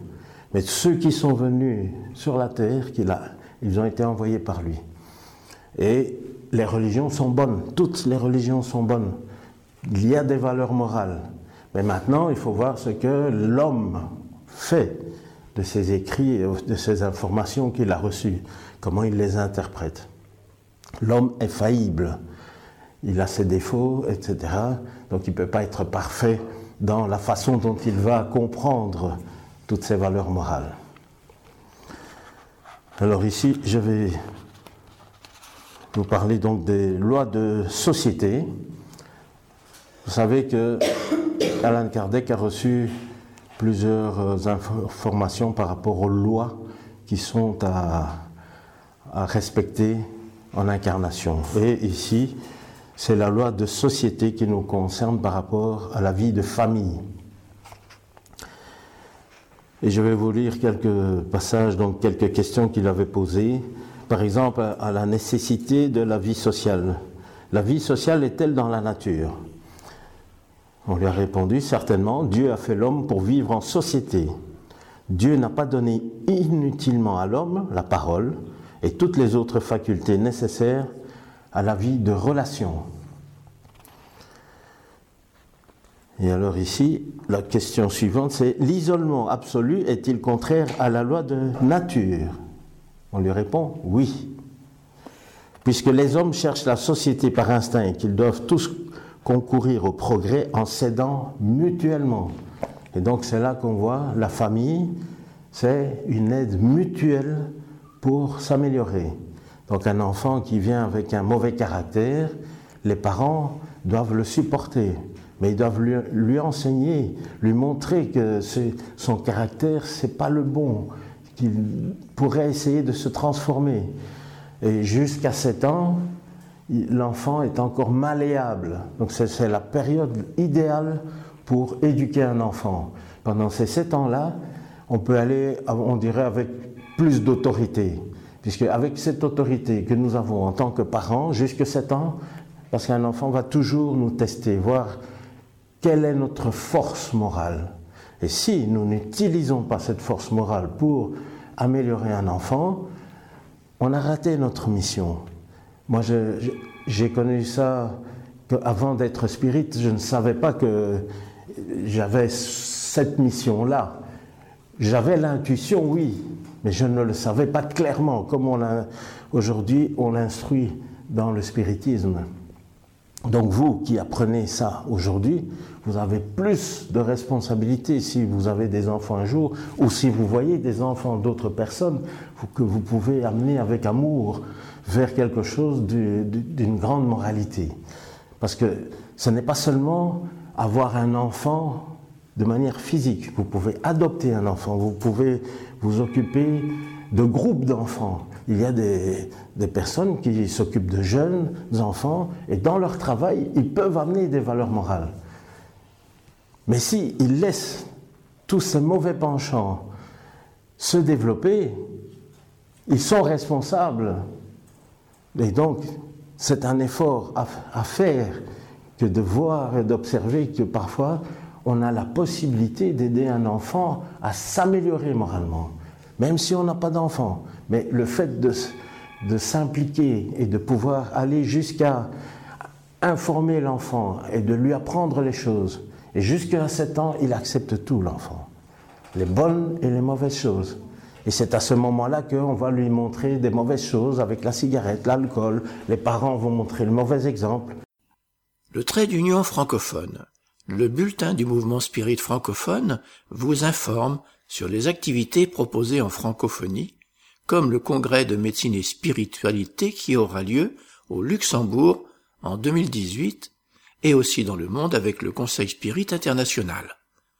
Il est proposé gratuitement et peut vous être envoyé par Internet sous réserve que vous fassiez parvenir votre demande et votre adresse mail à info.lmsf Maintenant, nous allons retrouver Jean-Pierre pour la partie qui concerne le choix des épreuves. Donnons la parole à Caroline qui nous parle de découvrir la philosophie spirit. Découvrez la philosophie spirit. Le spiritisme, une clé pour comprendre le sens de la vie. Naître, mourir, renaître encore et progresser sans cesse, telle est la loi. Il n'y a de foi inébranlable que celle qui peut regarder la raison face à face à tous les âges de l'humanité. Alan Kardec. La philosophie spirit ou le spiritisme? De quoi s'agit-il? Le spiritisme est une science qui traite de la nature, de l'origine et de la destinée des esprits et de leur rapport avec le monde corporel. Alan Kardec, qu'est-ce que le spiritisme? Préambule. C'est un ensemble de principes et de lois révélés par les esprits supérieurs, contenus dans les ouvrages d'Alan Kardec, qui constituent la codification spirite. Le livre des esprits, le livre des médiums, l'évangile selon le spiritisme, le ciel et l'enfer, et la Genèse. Qu'apporte-t-il? Connaissance des choses qui fait que l'homme sait d'où il vient, où il va, et pourquoi il est sur la terre rappel au vrai principe de la loi de Dieu et consolation par la foi et l'espérance. Alan Kardec, L'Évangile selon le spiritisme, chapitre 6, point 4. Il apporte des concepts nouveaux et plus approfondis sur Dieu, l'univers, les hommes, les esprits et les lois qui régissent la vie. Il révèle aussi ce que nous sommes, d'où nous venons, où nous allons, le but de l'existence terrestre est la cause des douleurs et de la souffrance. Il apporte des ressources, donnant un sens à la vie et aidant à faire face aux épreuves. Quelle est sa portée? En apportant des concepts nouveaux sur l'homme et la société, la philosophie spirit touche à tous les domaines de la connaissance, des activités et du comportement des hommes, ouvrant une nouvelle ère pour la régénération de l'humanité. Il peut être étudié, analysé et pratiqué dans tous les aspects fondamentaux de la vie, scientifique, philosophique, éthique, morale, éducationnelle, sociale. Quels sont les points fondamentaux de son enseignement? Dieu est l'intelligence suprême, cause première de toute chose. Il est éternel, immuable, immatériel, unique, tout-puissant, souverainement juste et bon. Dieu a créé l'univers qui comprend les êtres rationnels et irrationnels, animés et inanimés, matériels et immatériels. Dans l'univers, il y a d'autres mondes habités par des êtres à différents niveaux d'évolution, égaux, plus évolués ou moins évolués que les hommes. L'homme est un esprit incarné dans un corps matériel. Le corps spirituel ou périsprit est le corps semi-matériel qui unit l'esprit au corps matériel. En plus d'un monde corporel où habitent les esprits incarnés qui sont les hommes, il existe un monde spirituel, demeure des esprits désincarnés. Les esprits sont les êtres intelligents de la création. Ils constituent le monde spirituel qui est préexistant et survivant à tout. Les esprits sont de différents ordres. Créés simples et ignorants, ils évoluent intellectuellement et moralement jusqu'à l'état de purs esprits, où ils jouissent d'un bonheur inaltérable. Les esprits se réincarnent autant de fois que nécessaire pour leur propre amélioration. Dans leurs multiples existences corporelles, ils peuvent rester stationnaires et ne régressent jamais. La rapidité de leur progrès intellectuel et moral dépend uniquement de leurs propres efforts. Les relations entre les esprits et les hommes sont constantes et ont toujours existé. Les bons esprits nous sollicitent au bien, nous soutiennent dans les épreuves de la vie et nous aident à les supporter avec courage. Les mauvais nous induisent en erreur. La médiumnité qui permet la communication entre les esprits et les hommes est une faculté que beaucoup de personnes ont dès leur naissance, indépendamment de la religion ou de la philosophie de vie qu'ils adoptent. L'homme a le libre arbitre pour agir et la responsabilité de ses actes. L'enseignement spirituel et moral du Christ est le guide pour l'évolution sûre de tous les hommes. La prière est dans la loi naturelle et résulte d'un sentiment inné chez l'homme, tout comme l'idée de l'existence du Créateur. Celui qui prie avec ferveur et confiance est plus fort dans les épreuves et Dieu lui envoie de bons esprits pour l'assister. Les esprits conservent leur individualité avant, pendant et après chaque incarnation ou existence. Selon la philosophie spirite, toute pratique spirite est gratuite et demande une étude et formation. Donnez gratuitement ce que vous avez reçu gratuitement. La pratique spirite est réalisée avec simplicité sans aucun culte extérieur. La philosophie spirite n'a pas de représentants, prêtres, imams, gourous, etc. Elle n'adopte et n'utilise dans ses réunions et dans ses pratiques ni autel, icônes, bougies, processions, sacrements, prières payées, boissons alcooliques ou hallucinogènes, encens, fumée, talismans, amulettes, horoscopes, cartomancie, pyramides, cristaux, ni tout autre objet, rituel ou forme de culte extérieur. La philosophie spirite n'impose pas ses principes. Elle invite les intéressés qui désirent la connaître à soumettre ses enseignements au crible de la raison avant de les accepter. La pratique médiumnique spirite n'est que celle qui est exercée sur la base des principes de la philosophie spirite. La philosophie spirit respecte toutes les religions et philosophies, valorise les efforts pour la pratique du bien et travaille pour la fraternité et la paix entre tous les peuples et tous les hommes, indépendamment de leur sexe, race, couleur, nationalité, croyance, niveau culturel ou social. Naître, mourir, renaître encore et progresser sans cesse, telle est la loi. Or la charité point de salut. Charité, bienveillance pour tout le monde, indulgence pour les imperfections d'autrui, pardon des offenses. Livre des esprits, question 886. L'étude des ouvrages d'Alan Kardec est fondamentale pour une bonne compréhension de la philosophie spirite. Le livre des esprits, le livre des médiums, l'évangile selon le spiritisme, le ciel et l'enfer, la Genèse. Fédération Spirite Française. Courriel Fédération Spirite Française à gmail.com. Site internet www.spiritisme.org.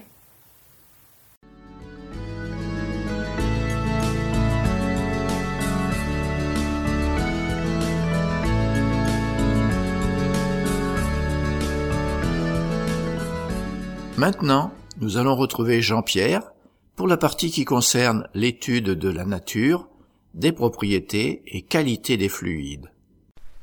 Bien chers auditeurs, bonjour.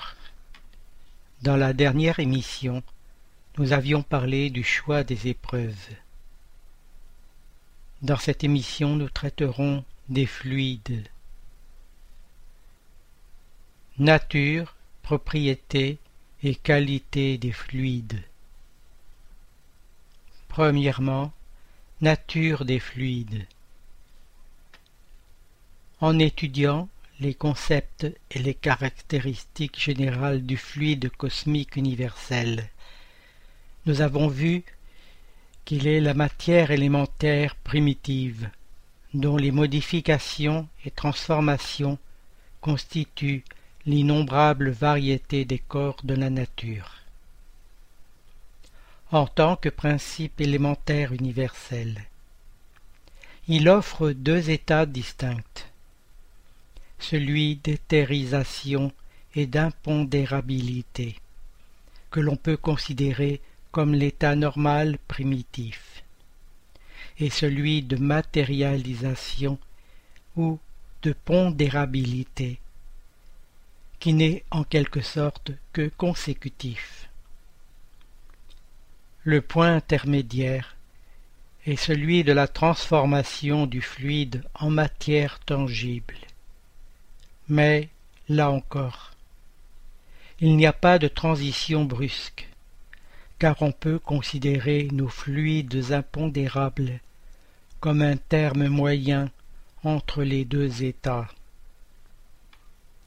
Chacun de ces deux états donne nécessairement lieu à des phénomènes spéciaux. Au second appartiennent ceux du monde visible, et au premier ceux du monde invisible.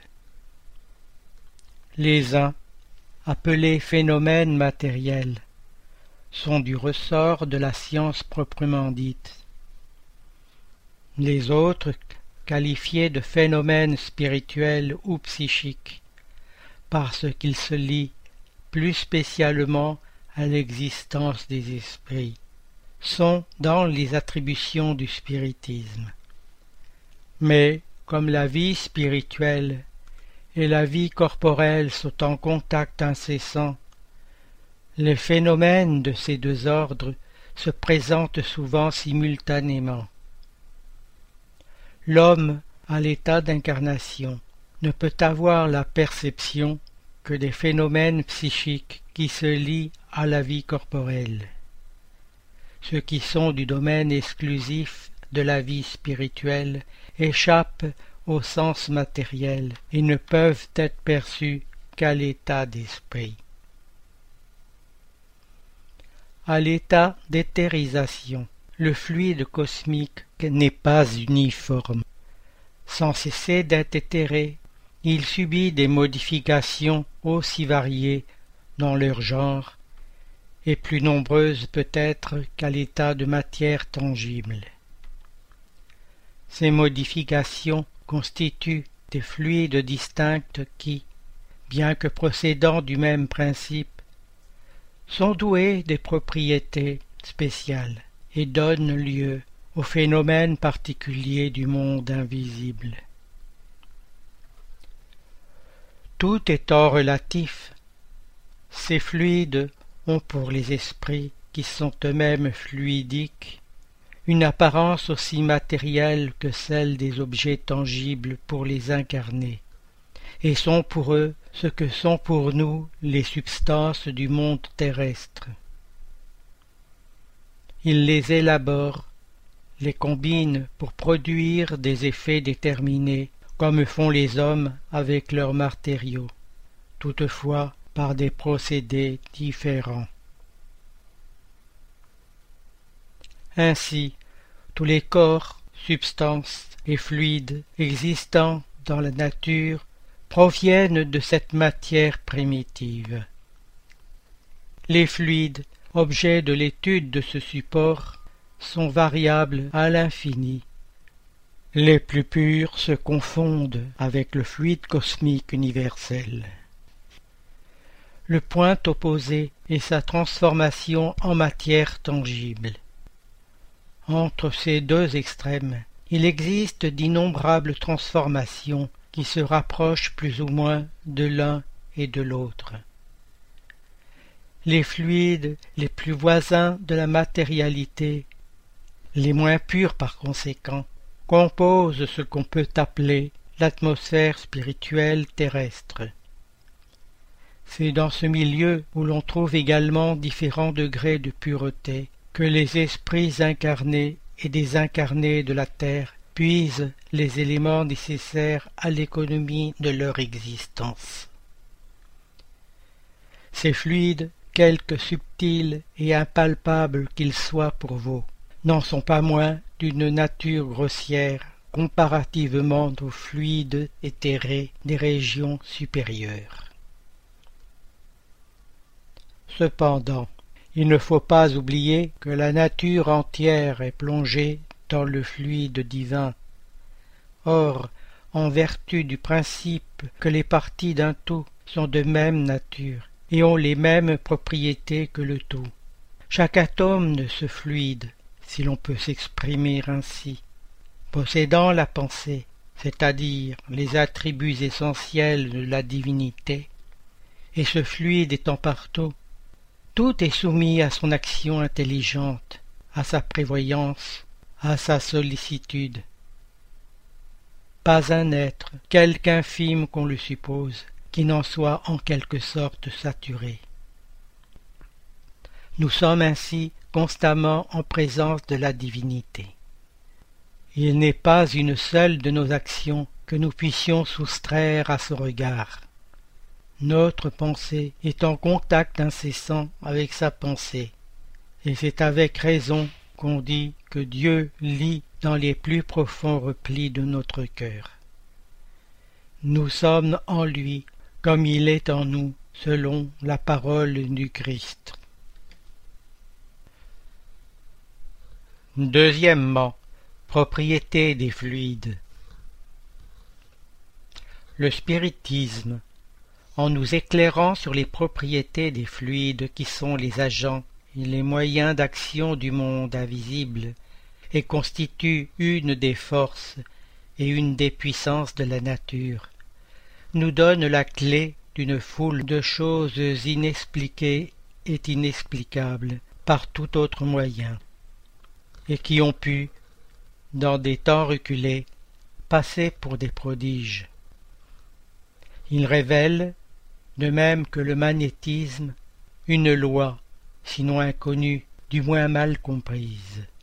Ou, pour mieux dire, on connaissait les effets car ils se sont produits de tout temps, mais on ne connaissait pas la loi, et c'est l'ignorance de cette loi qui a engendré la superstition. Nous citons ci-après quelques propriétés des fluides. Ils sont utilisés comme véhicule de la pensée. Le corps physique et le père-esprit étant des sous-produits du fluide cosmique universel, possèdent des fluides spécifiques dont le fluide vital est l'un des plus importants.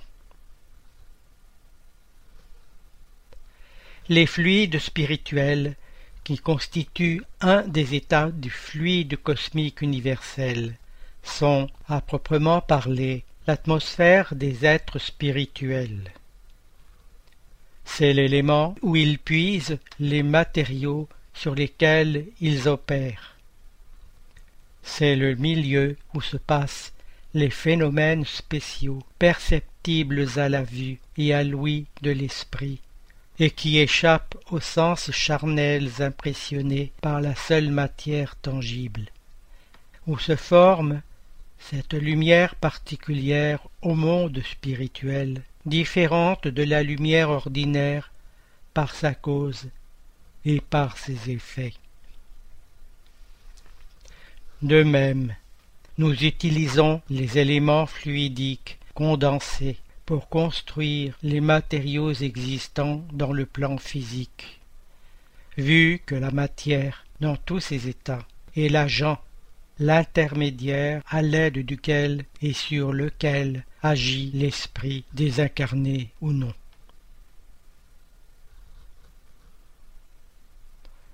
Troisièmement, qualité des fluides.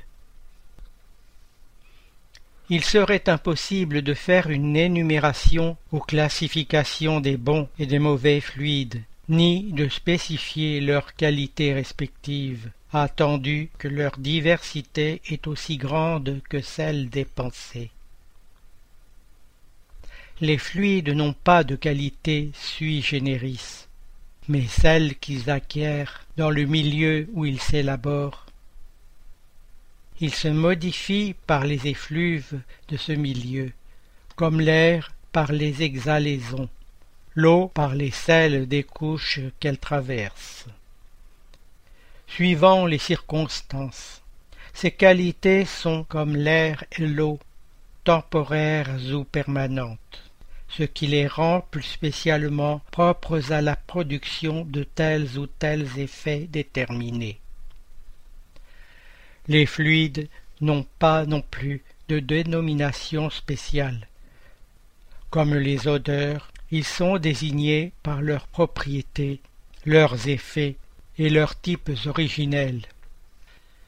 Sous le rapport moral, ils portent l'empreinte des sentiments de la haine, de l'envie, de la jalousie, de l'orgueil, de l'égoïsme, de la violence, de l'hypocrisie, de la bonté, de la bienveillance, de l'amour, de la charité, de la douceur, etc. Sous le rapport physique, ils sont excitants, calmants, pénétrants, astringents, irritants, adoucants, soporifiques, narcotiques, toxiques, réparateur, expulseur. Ils deviennent force de transmission, de propulsion, etc. Le tableau des fluides serait donc celui de toutes les passions, des vertus et des vices de l'humanité, et des propriétés de la matière correspondant aux effets qu'ils produisent. l'action des esprits sur les fluides spirituels a des conséquences d'une importance directe et capitale pour les incarnés. Dès l'instant que ces fluides sont le véhicule de la pensée, que la pensée peut en modifier les propriétés, il est évident qu'ils doivent être imprégnés des qualités bonnes ou mauvaises des pensées qui les mettent en vibration modifié par la pureté ou l'impureté des sentiments. Les mauvaises pensées corrompent les fluides spirituels, comme les miasmes délétères corrompent l'air respirable. Les fluides qui entourent ou que projettent les mauvais esprits sont donc viciés, tandis que ceux qui reçoivent l'influence des bons esprits sont aussi purs que le comporte le degré de la perfection morale de ceux-ci. Les esprits désincarnés donnent aux fluides du plan spirituel telle ou telle direction. Ils les agglomèrent, les combinent ou les dispersent. Ils en forment des ensembles ayant une apparence, une forme, une couleur déterminée. Ils en changent les propriétés comme un chimiste change celles des gaz ou autres corps, en les combinant suivant certaines lois. C'est le grand atelier ou laboratoire de la vie spirituelle. Quelquefois, ces transformations sont le résultat d'une intention.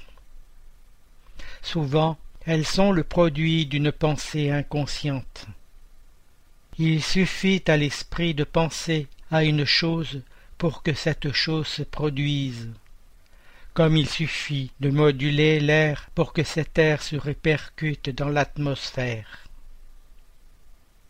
Il est sans doute possible, dira-t-on, d'éviter les hommes que l'on sait mal intentionnés. Mais comment se soustraire à l'influence des mauvais esprits qui pullulent autour de nous et se glissent partout sans être vus? Le moyen est fort simple, car il dépend de la volonté de l'homme même qui porte en lui le préservatif nécessaire. Les fluides s'unissent en raison de la similitude de leur nature les fluides dissemblables se repoussent. Il y a incompatibilité entre les bons et les mauvais fluides, comme entre l'huile et l'eau. Que fait-on lorsque l'air est vicié? On l'assainit, on l'épure, en détruisant le foyer de miasmes, en chassant les effluves malsaines par des courants d'air salubres plus forts à l'invasion des mauvais fluides. Il faut donc opposer les bons fluides. Et, comme chacun a dans son propre périsprit une source fluidique permanente, on porte le remède en soi-même. Il ne s'agit que d'épurer cette source et de lui donner des qualités telles qu'elle soit pour les mauvaises influences un repoussoir au lieu d'être une force attractive. Or, comme les qualités du Père Esprit sont en raison des qualités de l'âme, il faut travailler à sa propre amélioration, car ce sont les imperfections de l'âme qui attirent les mauvais esprits. De même, les mauvais esprits vont où le mal les attire. Détruisez le mal et ils s'éloigneront. Les esprits réellement bons incarnés ou désincarnés, n'ont rien à redouter de l'influence des mauvais esprits. Merci Jean-Pierre. Chers auditeurs, l'émission se termine. Nous demandons au Centre Spirit francophone de bien vouloir nous faire parvenir les informations que nous pouvons relayer, activités, dates, conférences, etc. par mail à l'adresse radio.lmsf.org. C'est avec plaisir que nous en informerons les auditeurs. Vous pouvez aussi aller sur les différents sites du mouvement Spirit francophone et y trouver des informations et renseignements grâce aux liens qui existent sur le site www.lmsf.org. Chers auditeurs, nous sommes heureux d'avoir passé quelques instants ensemble nos émissions sont actualisées le premier et le quinze de chaque mois, et en attendant, nous vous disons à bientôt sur Radio Kardec.